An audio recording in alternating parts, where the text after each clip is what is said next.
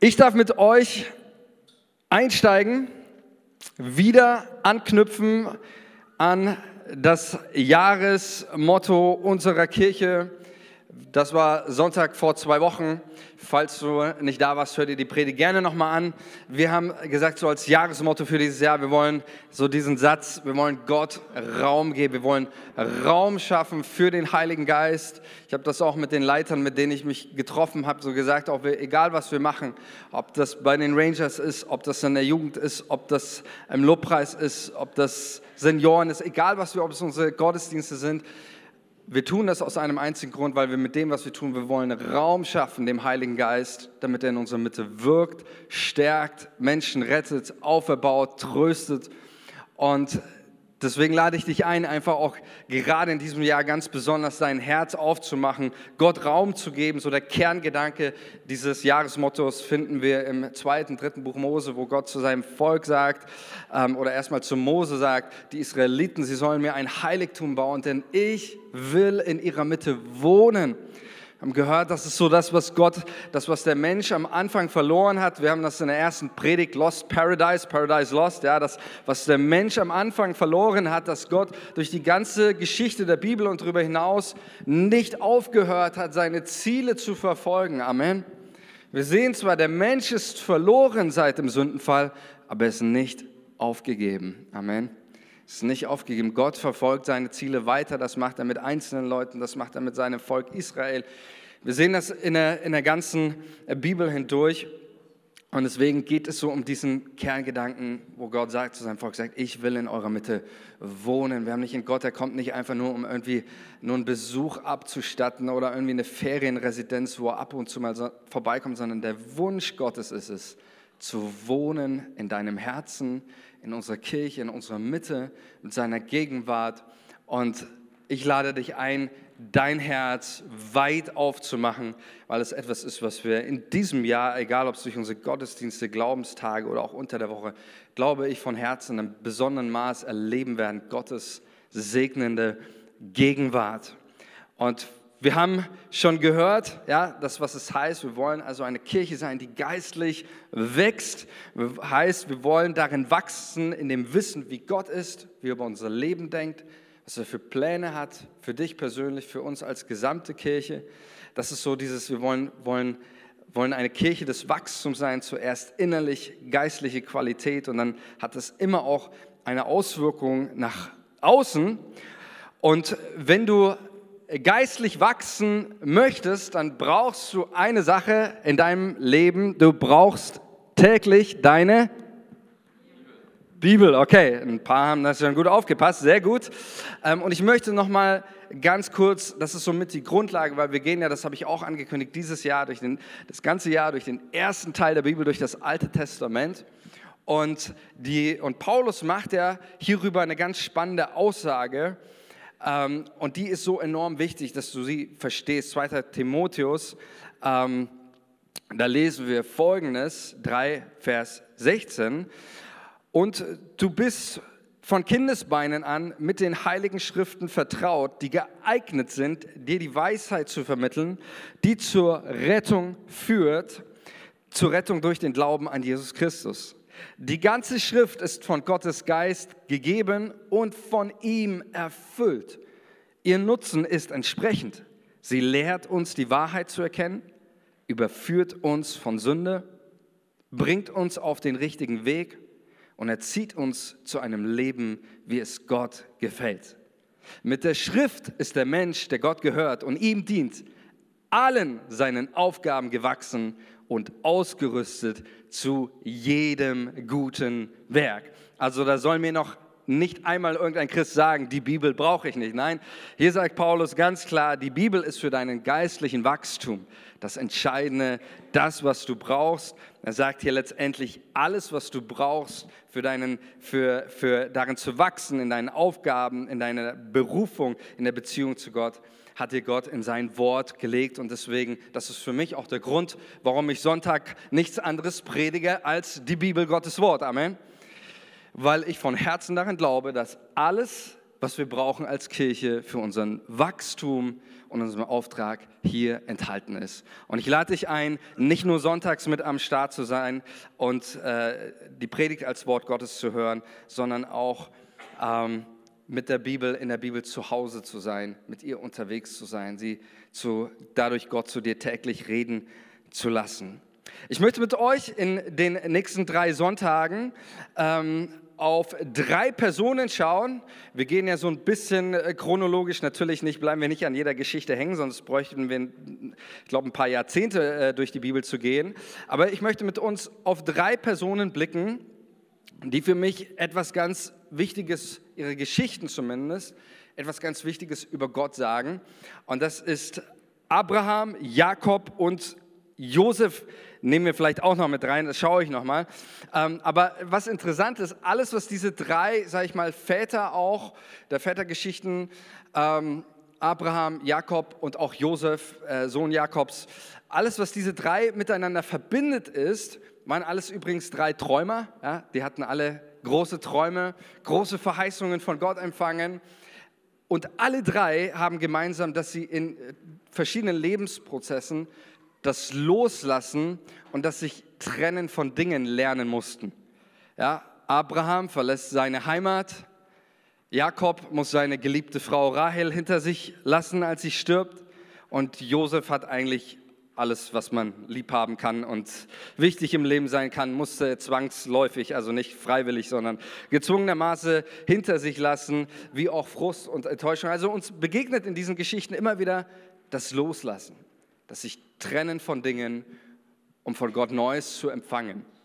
Und heute wollen wir und auch nächsten Sonntag einen Blick auf das Leben von Abraham werfen und wollen schauen, ähm, weil das ist ja das Wesentliche, was wir in diesen Geschichten lernen. Klar, wir lernen etwas über Abraham, wir lernen etwas über Jakob, aber wir erkennen vor allem eines, wer Gott ist. Gott offenbart sich in diesen Lebensgeschichten und zeigt uns damit, was er auch in unserem Leben tun möchte, denn wir wissen, Gott ist immer noch derselbe.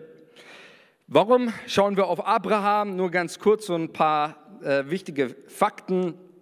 Warum ist Abraham für uns wichtig? Erstmal ist für die Theologie des Neuen Testamentes ist Abraham eine absolut wichtige Gestalt. Ja, also Jesus nennt keine Person des Alten Testaments so häufig wie die Person Abrahams. Ähm, wir sehen, dass in allen Evangelium Abraham vorkommt. Lukas erwähnt diesen Namen in seinem Evangelium und der Apostelgeschichte, also sein Doppelwerk 22 Mal. Paulus insgesamt 19 Mal in seinen Briefen, neunmal im Römerbrief, einmal im zweiten Korinther, im Galaterbrief erwähnt Paulus Abraham gleich neunmal, also der kommt öfters vor, als der Galaterbrief Kapitel hat. Könnte auch sagen, der Galaterbrief ist eine Auslegung über das Leben Abrahams. Hebräerbrief gleich zehnmal und auch Petrus und Jakobus nennen ähm, den Abraham in seinen Briefen. Also auch sehen wir schon mal, wie wichtig gerade auch die Abrahamsgeschichte für die Theologie und das Leben der ersten Christen und ihre Lehre für das Christsein bedeutet. Ähm, und Wichtig ist auch nochmal zu verstehen in Bezug auf Abraham, dass mit Abraham auch im Alten Testament eine neue Zeitepoche beginnt. Ja, es gibt manche Leute, die, die sagen, ja, ähm, Altes Testament ist doch, ist doch alles Gesetz. So, das ist völliger Quatsch. So, es gibt im Alten Testament verschiedene Epochen, haben wir letztes Mal schon angesehen, der Schöpfungsbericht, worauf sich Jesus bezieht. Ähm, das Gesetz beginnt nicht bei Abraham. Abraham lebte nicht unter dem Gesetz. Ab wo beginnt das Gesetz? Das Gesetz beginnt bei Mose, richtig. Und erst ab Mose beginnt das, die Zeit des Gesetzes, die in Jesus Christus zu ihrer Erfüllung und Vollendung kommt. Ähm, aber alles davor, Abraham, wissen wir aus dem Neuen Testament, ist nicht durch das Gesetz, nicht durch Werke, sondern aufgrund von Glauben gerecht geworden, genauso wie wir. Aber mit ihm beginnt auch so eine neue Zeitrechnung, eine neue Epoche. Auch die jüdischen Ausleger sagen, dass auch zum Beispiel auch das Noah oder Henoch oder die ganzen Leute vor Abraham, das waren alles keine Juden und auch keine Christen, das waren halt Menschen einfach.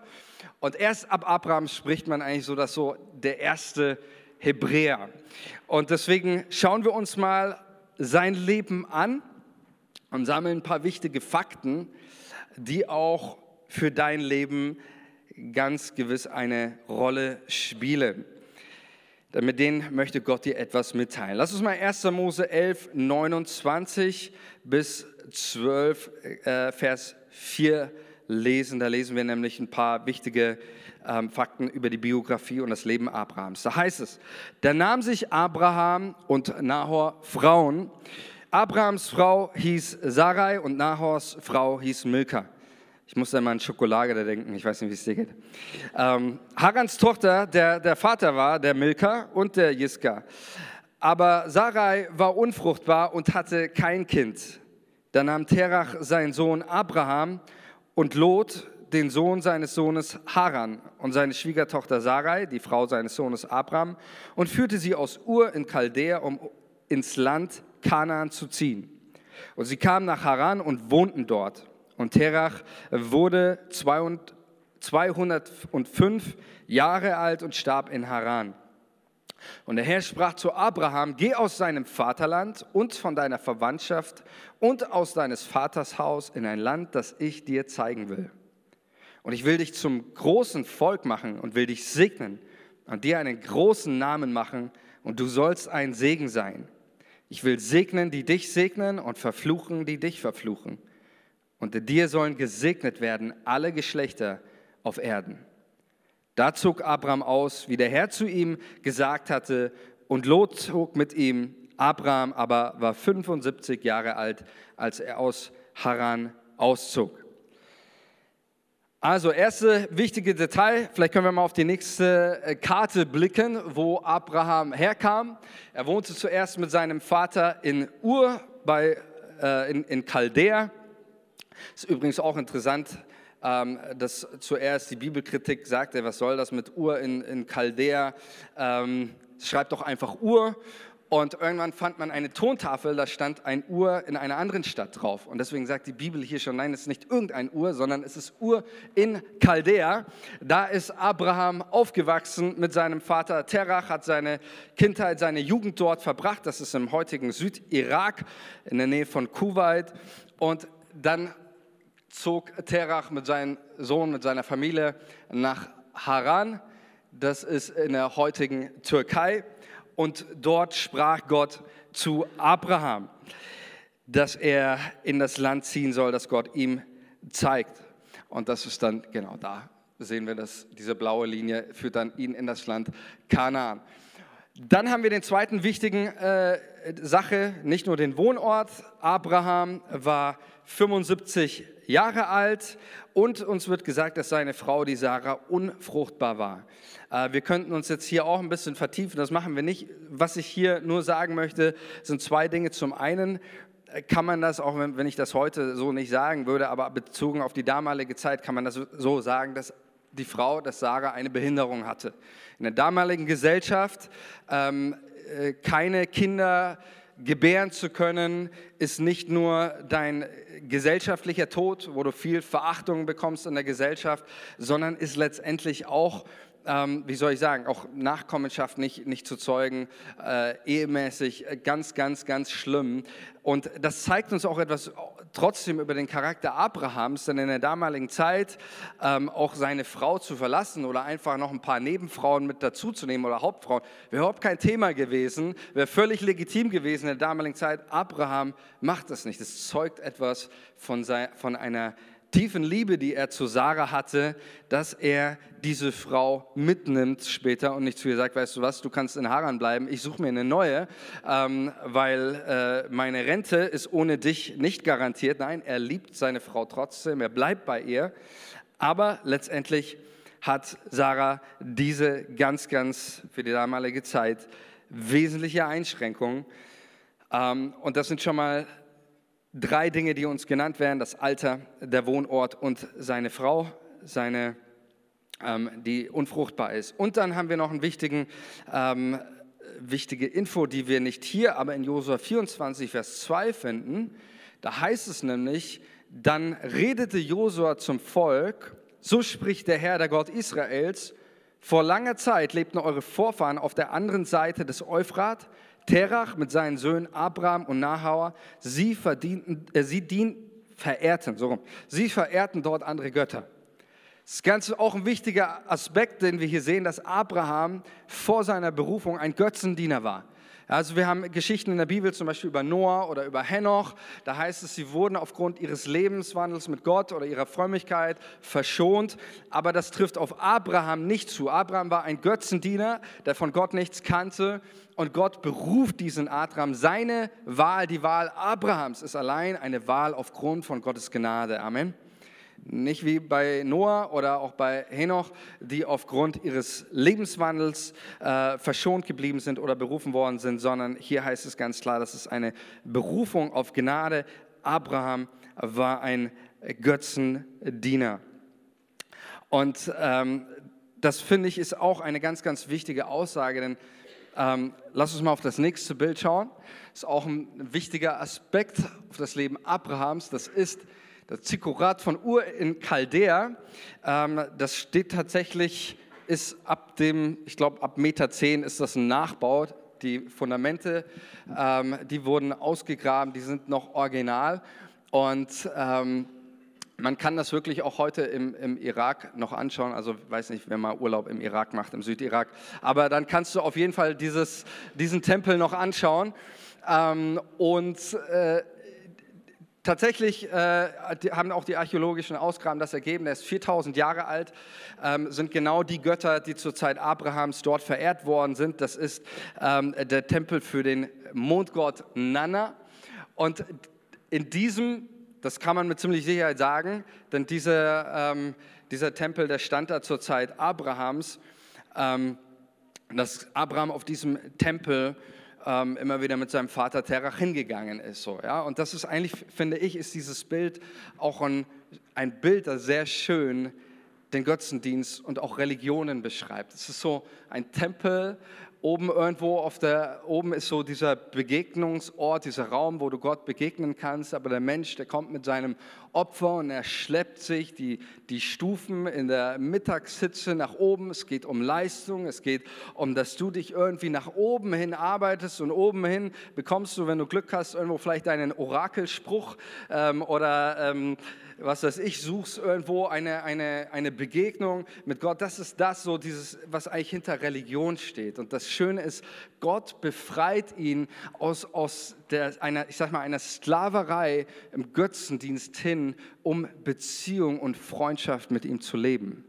Denn das ist das, was wir ja auch, was der Prophet Jesaja rückblickend auf das Leben Abrahams sagt. In Jesaja 41,8 kannst du das nachlesen, dass Abraham, dass Gott seinen, dass Gott Abraham meinen Freund nennt. Ja, Gott befreit Abraham aus der Sklaverei der Religion und der Leistung, um ihn, mit ihm in Freundschaft und Beziehung zu leben. Und wir sehen, das war ja der ursprüngliche Gedanke auch mit Adam und Eva, oder? Haben wir gesehen, dass Gott nicht loslässt durch, seine, durch die Geschichte hindurch, das, was der Mensch verloren hat, diese Beziehung mit ihm wiederherzustellen. Und deswegen ist das die erste wichtige Lektion und Aussage, die wir am Leben Abrahams sehen. Gott möchte Freundschaft mit dir. Gott möchte Beziehung mit dir. Es geht ihm nicht um irgendwie eine, ein, ein äh, Stufenchristentum oder Leistungschristentum, sondern es geht um die Beziehung mit ihm. Das wird auch sehr schön deutlich an einer weiteren Begebenheit, die sich in Abrahams Leben ergibt, 1. Mose 18, Vers 17, bevor Gott Sodom und Gomorra zerstört, eine Stadt, die ähm, in schlimmer Sünde lebte, viele Menschen dort sich gegenseitig umgebracht haben, ähm, alle möglichen Arten von Sünden und Gott beschließt, diese Stadt zu vernichten aufgrund ihrer Gottlosigkeit und des Elends, was er in dieser Stadt sieht. Und lesen wir in 1. Mose 18, Vers 17, da sprach der Herr, sollte ich Abraham verbergen, was ich tun will? Sollte ich Abraham verbergen, was ich tun will? Und dann heißt es in Vers 22, also dann kündigt Gott einem Abraham das, die Vernichtung von Sodom und Gomorra an. Und dann lesen wir weiter, Vers 22, und die Männer wandten ihr Angesicht von dort und gingen nach Sodom. Aber Abraham blieb noch stehen vor dem Herrn. Und Abraham trat näher und sprach, was willst du auch den Gerechten mit den Gottlosen wegraffen? Vielleicht gibt es 50 Gerechte in der Stadt. Willst du die wegraffen und den Ort nicht verschonen, um der 50 Gerechten willen, die darin sind? Das sei ferne von dir, dass du eine solche Sache tust und den Gerechten tötest mit dem Gottlosen, dass der Gerechte sei wie der Gottlose. Das sei ferne von dir. Sollte der Richter der ganzen Erde nicht gerecht richten? Ein spannendes Gespräch, oder? ähm, wo Abraham Gott in seine Schranken weist und sagt, hör mal zu, ich muss dich mal an deine Gerechtigkeit erinnern. Ähm, das kannst du aber so nicht machen. Ähm, und was ist die Aussage dieser, dieser Geschichte? Erstmal, was uns diese Begebenheit hier sagt in Vers 17, da sprach der Herr, sollte ich Abraham verbergen, was ich tun will. Diese Aussage zeigt uns erstmal das, was wir auch schon im Schöpfungsbericht gesehen haben, als Gott die Tiere erschuf, aber den Menschen damit beauftragte, die Tiere zu benennen, so sehen wir hier wieder, Gott bezieht Abraham mit in seine Gedanken ein. Dieses, dieser Satz sollte ich Abraham verbergen, was ich tun will, zeugt nur davon, warum macht Gott diese Mitteilung? Eben deshalb, weil er diesen, den Wunsch hat, mit dem Menschen Gemeinschaft zu haben und im Austausch zu leben. Das ist etwas ganz, ganz Wichtiges, was wir hier sehen. Und es geht hier tatsächlich eben nicht darum, dass Abraham Gott eine Lektion in Sachen Gerechtigkeit erteilt, sondern es geht darum, dass Gott Abraham Anteil gibt an, an seinem, also an Gottes Herzen und nicht darum, dass der Abraham Gottes Herz verändert, sondern Gott möchte Abrahams Herz verändern. Er, weil wären die Menschen in Sodom Gott gleichgültig gewesen, dann hätte Gott den Abraham überhaupt nicht mit einbezogen in seine Pläne, sondern er hatte Sodom und Gomorra in Schutt und Asche sofort gelegt. Aber er teilt seine Gedanken mit Abraham. Er sagt ihm, wie sein Herz schmerzt über diese, diese, diese Menschen und er weiht ihn in seine Pläne ein, um den Menschen mit einzubeziehen, um den Menschen mit ihnen ins Gespräch zu kommen. Und das ist etwas ganz, ganz Wunderbares, was uns diese Geschichte hier zeigt, ist, Gott will uns teilhaben lassen an seinen Gedanken. Und auch wenn wir Sodom und Gomorra heute so nicht mehr, nicht mehr kennen, aber ich glaube, dass nach wie vor an einen Gott, der uns einweiden möchte in seine Gedanken, in seine Pläne. Gottes Herz schmerzt immer noch über diese Welt, oder? Gibt es immer noch Dinge. Und, und, genau das ist das, wozu Gott uns ruft, eine Gemeinschaft, mit der er uns sein Herz teilt für die Welt, für deine Nachbarn, für deine Familie, für die Menschen um uns herum. Er möchte uns beteiligen an seinem Herzen, an seinem Schmerzen, an seiner Sehnsucht nach dem Menschen, damit wir mit ihm gemeinsam arbeiten und vorwärts gehen und sein Reich bauen. Amen. Das ist das, was hier uns Abrahams Geschichte ganz, ganz klar teilt. Und es ist die Art von Freundschaft, die Gott uns zeigt, die er mit uns leben möchte. Und dazu beruft Gott Abraham und Sarah. Und ich denke mir so, wow, was für ein Berufungsprofil. Ja? Was will uns Gott damit äh, sagen, mit diesem, dass er, er sich dann, dann ein Ehepaar aussucht, durch die er die ganze Welt segnen möchte. Von Abraham wissen wir, er kommt ja nicht nur das Volk Israel, sondern er ist Vater vieler Völker. Auch, die, auch Ismael ist, ist sein Sohn. Auch wenn das Volk Israel sein, das Volk des Eigentums ist, kommen ja von Abraham viele Völker. Und schon in ihm heißt es ja, durch Abraham soll gesegnet werden die ganze Welt. Das ist das, der Moment, als Jesus äh, geboren wird aus dem Stamm Judah da wird tatsächlich diese Verheißung dann wahr und der Segen Abrahams kommt damit auf die gesamte äh, Welt. Ähm, aber ich habe mir gedacht, was, was will uns Gott damit sagen? Ja, wen Gott hier beruft, um, um seinen, sein, seinen Plan aus, auszuführen. Ja, nochmal, ich sage es ein bisschen mal so flapsig dahin. Gott beruft hier einen 65 Jahre alten Knacker. Seine Frau hat eine Behinderung und er ist auch noch Götzendiener. So, ja, also ich weiß nicht, wenn ich jemanden ausgrüße, ich hätte vielleicht irgendwie geguckt nach einem jungen, dynamischen Ehepaar, die noch so voll im Saft des Lebens stehen und noch, aber das ist nicht Gottes, Gottes äh, Berufungsprofil. Was Gott uns mit der Berufung Abraham sagen möchte, ist es, es ist ihm egal, wie alt du bist. Es ist ihm egal, welche körperliche Einschränkung du hast oder welche Erkrankungen du hast. Es ist ihm egal, welche Lebensgeschichte du geschrieben hast. Er liebt dich, er will dich gebrauchen und das ist das, worum es ihm geht. Amen. Also spätestens bei Abraham kann sich hier keiner mehr rausreden und sagen, naja, also ich bin irgendwie nicht brauchbar für Gott. Und ähm, Das, was es natürlich von unserer Seite braucht, ist ein Herz, das bereit ist, auf Gott zu reagieren, ihm zu gehorchen und zu gehen, wenn er sagt, geh. Und das sehen wir hier so schön. Was uns die Geschichte von Abraham von Anfang an noch zeigt, ähm, nächsten Sonntag gehen wir auf, mal auf sein Ende, schauen uns da etwas an. Heute geht es mal nur, nur, um diesen Anfang. Ähm, was Abrahams Geschichte von Anfang an noch zeigt, ist, dass er uns ein enormes Vorbild ist in Bezug darauf, was es heißt, zu glauben und zu vertrauen.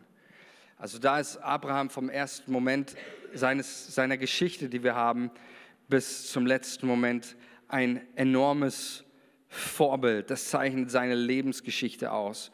Ähm, Abraham glaubte, dass Gott noch mehr für ihn hat. Lass uns nochmal diesen Text lesen. Man kann da so, ich sage mal so leicht flapsig darüber lesen, aber das ist nicht zu unterschätzen, was Abraham hier getan hat. Er hat 12, Vers 1. Und der Herr sprach zu Abraham, geh, und da war er 75 Jahre, geh aus deinem Vaterland und von deiner Verwandtschaft und aus deines Vaters Hause in ein Land, das ich dir zeigen will. Und dann heißt es in Vers 4, und Abraham zog aus. Stark, oder? Also ich weiß nicht, wie es dir geht. Wenn ich so äh, das gehört hätte, dann hätte ich vielleicht gesagt, Gott, ich habe vielleicht noch ein paar Fragen so, ja. Geht es mit irgendwie auch noch ein bisschen konkreter als einfach nur in ein Land, das ich dir zeigen will? So, ja? Gibt es da vielleicht noch irgendwie ein paar Koordinaten? Google Maps, Reiseplan. Äh, wie schaut es da aus in diesem Land? Ist das all inklusiv? Habe ich eine Reiserücktrittsversicherung? Wie sieht es aus, wenn ich nicht mehr mag, wenn ich nicht mehr will? Ähm, äh, kann das noch ein bisschen, muss ich wirklich alles verlassen? Aber hier heißt es wirklich, dass Gott zu Abraham sagt, verlass alles, was du hast, deine Heimat, deine Familie, deine Identität, deine Sicherheit, dein Komfort und geh in ein Land und ich werde dir schon zeigen, wohin es geht. Und Abraham zog aus. Aber genau das ist so das, was uns die Geschichte von Abraham zeigt. Abraham glaubte, dass Gott mehr hat für ihn. Und das wird ja auch an dieser Stelle, dieses Meer wird konkret, was dieses Meer bedeutet für Abraham in 1. Mose 13, Vers 14 wo Gott nochmal die, diese Verheißung Abraham ausspricht. Und das heißt, und als nun Lot sich von Abraham getrennt hat, sprach der Herr zu Abraham, heb deine Augen auf, sieh von der Stätte aus, wo du bist, nach Norden, nach Süden, nach Osten, nach Westen. Denn all das Land, das du siehst, will ich dir geben und deinen Nachkommen geben ewiglich. Und ich will deinen Nachkommen machen wie den Staub auf Erden. Kann ein Mensch den Staub auf Erden zählen, der wird auch deinen Nachkommen zählen. Darum mach dich auf und durchzieh das Land in die Länge und die Breite, denn dir will ich es geben. Und als ich das so gelesen hatte, hatte ich so das Empfinden, Gott lädt uns wieder ein, neu zu träumen, zu glauben, Sehnsucht nach mehr zu haben, Sehnsucht danach zu haben, dass es mehr gibt, als was du bisher erlebt hast. Mehr von Gottes Gegenwart, mehr Menschen zu Jesus zu führen. Kirche ist auch mehr als nur ein Gebäude mehr als, als Gottesdienst. Kirche ist Erfahrung des lebendigen Gottes. Da gibt es noch so viel mehr auch für uns zu entdecken. Christsein ist mehr als Regelwerk. Es ist lebendige Beziehung zu Christus. Wir glauben an einen Gott, der uns unglaublich segnen möchte. Und ich habe so das Empfinden anhand diesem Bibeltext, lädt Gott uns ein, wieder dieses Mehr zu glauben, dass Gott noch mehr für dich hat. Und Abraham hilft uns, seine Geschichte hilft uns danach, sich auszustrecken, an diesem Meer Gottes festzuhalten. Und vielleicht bist du hier und wir alle haben irgendwo unsere Ausreden, zu jung, zu alt. Vielleicht sagst du, ich bin jetzt schon 60, 80 Jahre. Ich habe so irgendwie Erfahrungen mit Gott oder Erfahrungen mit dem Heiligen Geist. Da war ich immer ein bisschen zurückhaltend oder nee, das ist nicht meins. Das werde ich auch jetzt nicht mehr erleben in meinem späten, späten Alter. Ähm, ich hatte letztens eine, eine Begegnung auf einem unserer Glaubenstage. Ähm, ich nenne jetzt keinen Namen, weil ich habe ihn nicht vorgefragt, aber es ist ein, ein Mann, schon über, über 80, älteres Semester. Und wir haben danach, wir haben gebetet, wir haben auch gebetet für die Gaben des Heiligen Geistes, für Sprachengebet. Und dann äh, kam er zu mir und hat gesagt, ähm, ich habe schon seit meiner Jugend auf mich danach ausgestreckt, in den neuen Sprachen zu beten, aber ich habe es noch nie empfangen, noch nie erlebt. Vielleicht tut es Gott ja jetzt. Und ich, ich sage es euch, mir sind die Tränen gekommen, weil ich mir gedacht habe, das bedeutet, im Glauben Abrahams zu gehen. Wenn du immer noch, wenn du nicht abgeschlossen hast, wenn du immer noch sagen kannst, hey, ich, ich glaube, dass Gott noch was hat. Und wenn er mein Leben lang das nicht getan hat, dann kann er es vielleicht jetzt tun. Ja, warum nicht jetzt? Ja, vielleicht, ich kenne die Gründe nicht, warum es nicht vorher passiert ist, aber vielleicht möchte Gott jetzt. Und, und genau das ist, das ist dieser Aspekt, worum es, worum es geht. Glauben heißt, zu jedem Moment seines Lebens zu glauben, es ist noch nicht das letzte Wort gesprochen. Wir glauben an einen Gott, der uns unglaublich segnen möchte. Ähm, auch wenn du nicht dieselbe Verheißung bekommen hast wie Abraham und dass ich dir jetzt zusage, okay, du wirst, deine Nachkommenschaft wird zahlreich wie der Sand am Meer sein, äh, das mache ich jetzt hier nicht. Die galt Abraham, aber wir wissen sowieso, dass durch Jesus Christus mehr Segen geht nicht, oder?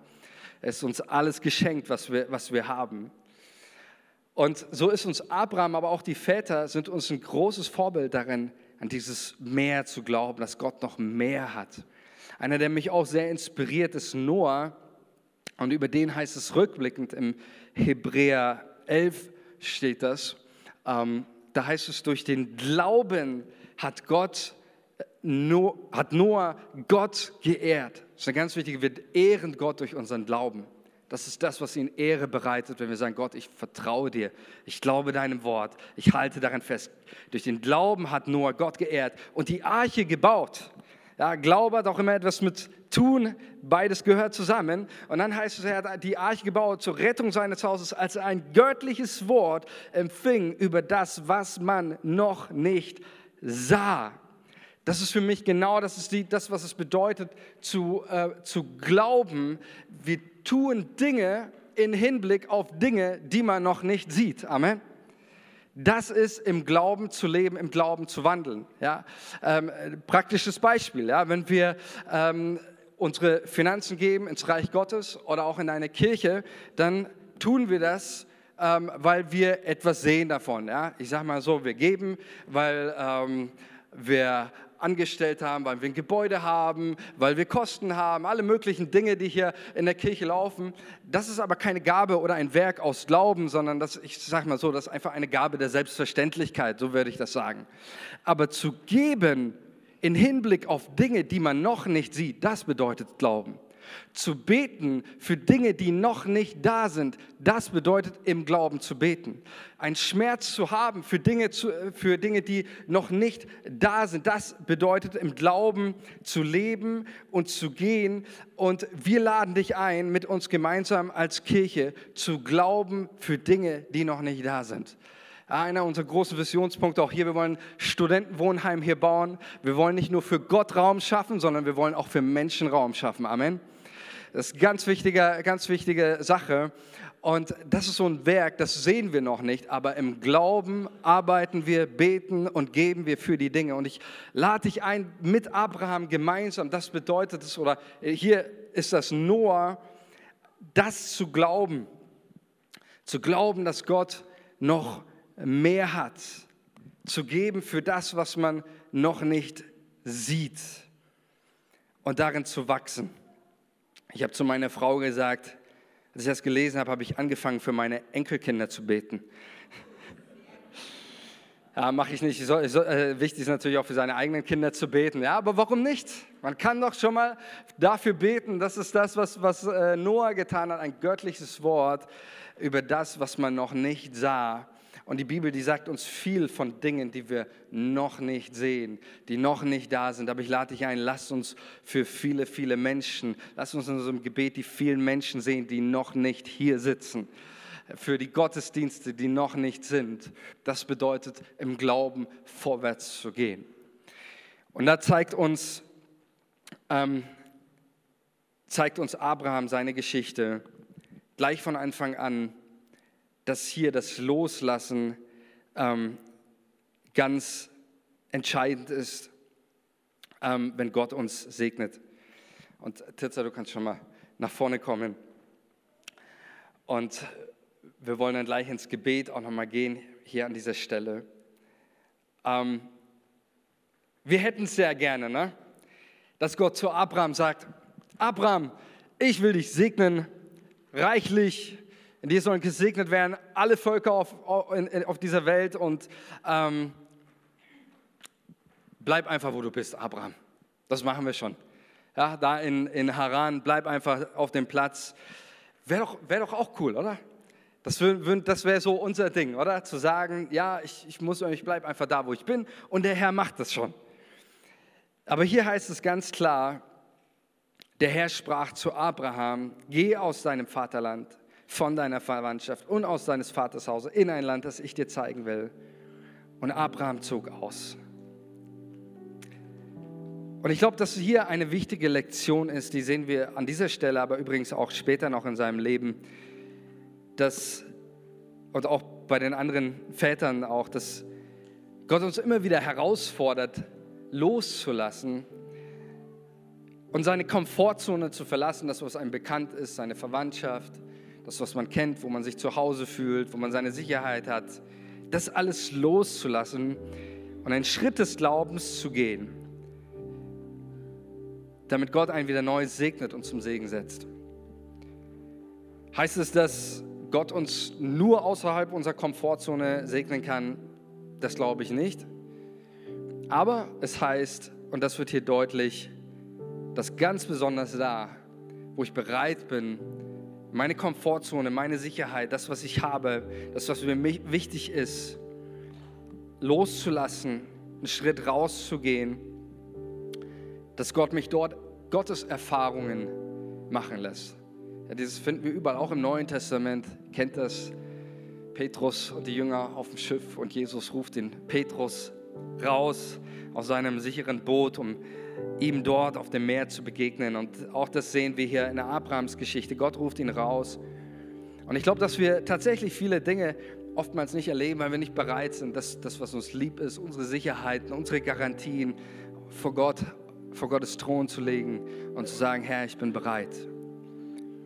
Und ich weiß ganz ehrlich nicht, wie, wie du reagieren würdest und ich bin auch ehrlich, ich weiß auch nicht, wie ich reagieren würde, wenn Gott mich wirklich so fordern würde, wie Gott den Abraham fordert. Weiß nicht, wie, wie du, wie ich, wie wir, ob wir unsere Ausreden vor Gott hätten, ob wir so verrückt wären und wirklich gehen würden, das weiß ich nicht. Aber eines weiß ich, sagt uns die Bibel, Abraham tat es. Abraham tat es. Abraham glaubte Gott. Er vertraute ihm. Und das sehen wir in seinem Leben, sehen wir das, dass sein Leben nicht perfekt war. Und er hat auch Momente gehabt, wo er gescheitert ist in seinem, seinem Glauben. Das sehen wir zweimal ganz besonders in seinem Leben.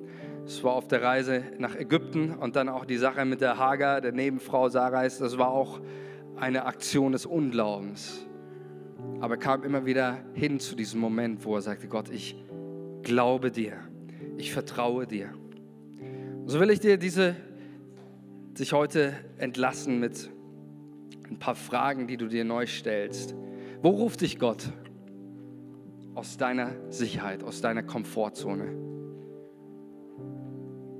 Ein Thema, was ich schon angesprochen habe, in Bezug auf das Geben, deine Finanzen. Glaubst du Gott, dass wenn du anfängst zu geben, das in Bezug auf den Zehnten ist, deine Kirche, oder mehr oder ins Reich Gottes, Mission zu unterstützen, wo auch immer, glaubst du, dass Gott dein Versorger ist?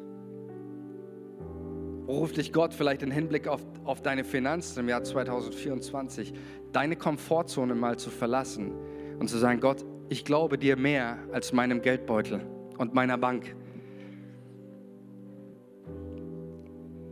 Wo ruft dich Gott, deine Komfortzone zu verlassen und vielleicht mal anzufangen, deinen Nachbarn von Jesus zu erzählen?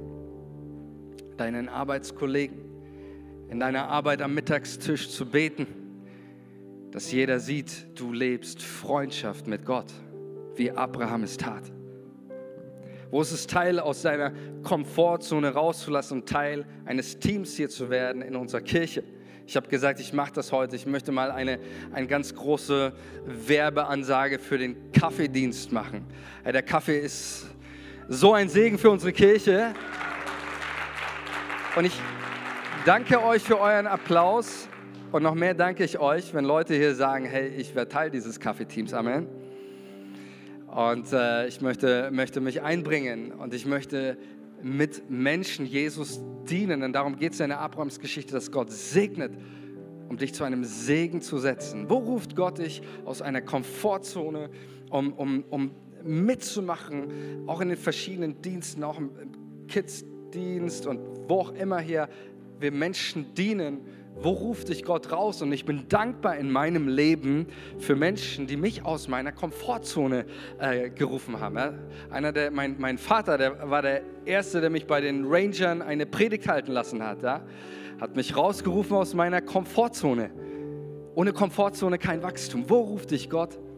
Aus deiner Komfortzone, um ihm zu dienen und ihn, ihm zu folgen in deiner Arbeit? Wo ist es an der Zeit, Gott mehr zu glauben als deinem Komfort, deiner Bequemlichkeit und deiner Sicherheit? Lass uns noch einen Moment die Augen schließen. Ich möchte mit uns beten und vielleicht ist es auch eine ganz andere Frage, die Gott dir stellt. Vielleicht sagt Gott auch wirklich zu dir, verlasse alles, was du hast, geh in den Südirak und bau Kirche, was auch immer, sei offen für den Heiligen Geist und für sein Reden. Gott ruft dich. Lass uns einen Moment stille sein und einfach auf Gott hören. Wo, wo sind die Dinge, wo, du, wo Gott dich aus Komfort, Sicherheit und Bequemlichkeit herausruft, um dir zu begegnen, dich zu segnen und dich zum Segen zu setzen.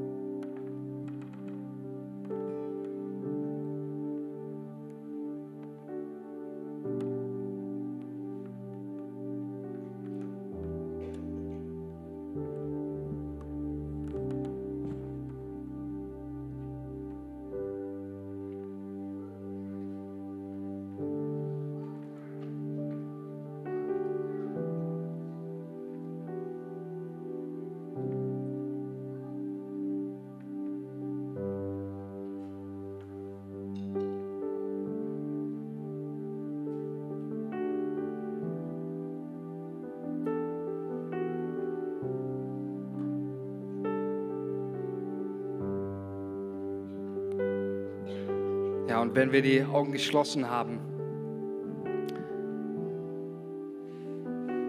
möchte ich dich einladen, möchte dir das heute sagen. Vielleicht bist du auch heute Morgen hier und du möchtest zuerst zu dir reden, wenn du hier bist und du kennst Jesus noch nicht, du hast keine Beziehung zu ihm. Dann lädt er dich auch heute Morgen ein, den größten Tausch deines Lebens zu machen, nämlich ihm dein Leben zu geben Jesus in dein Herz einzuladen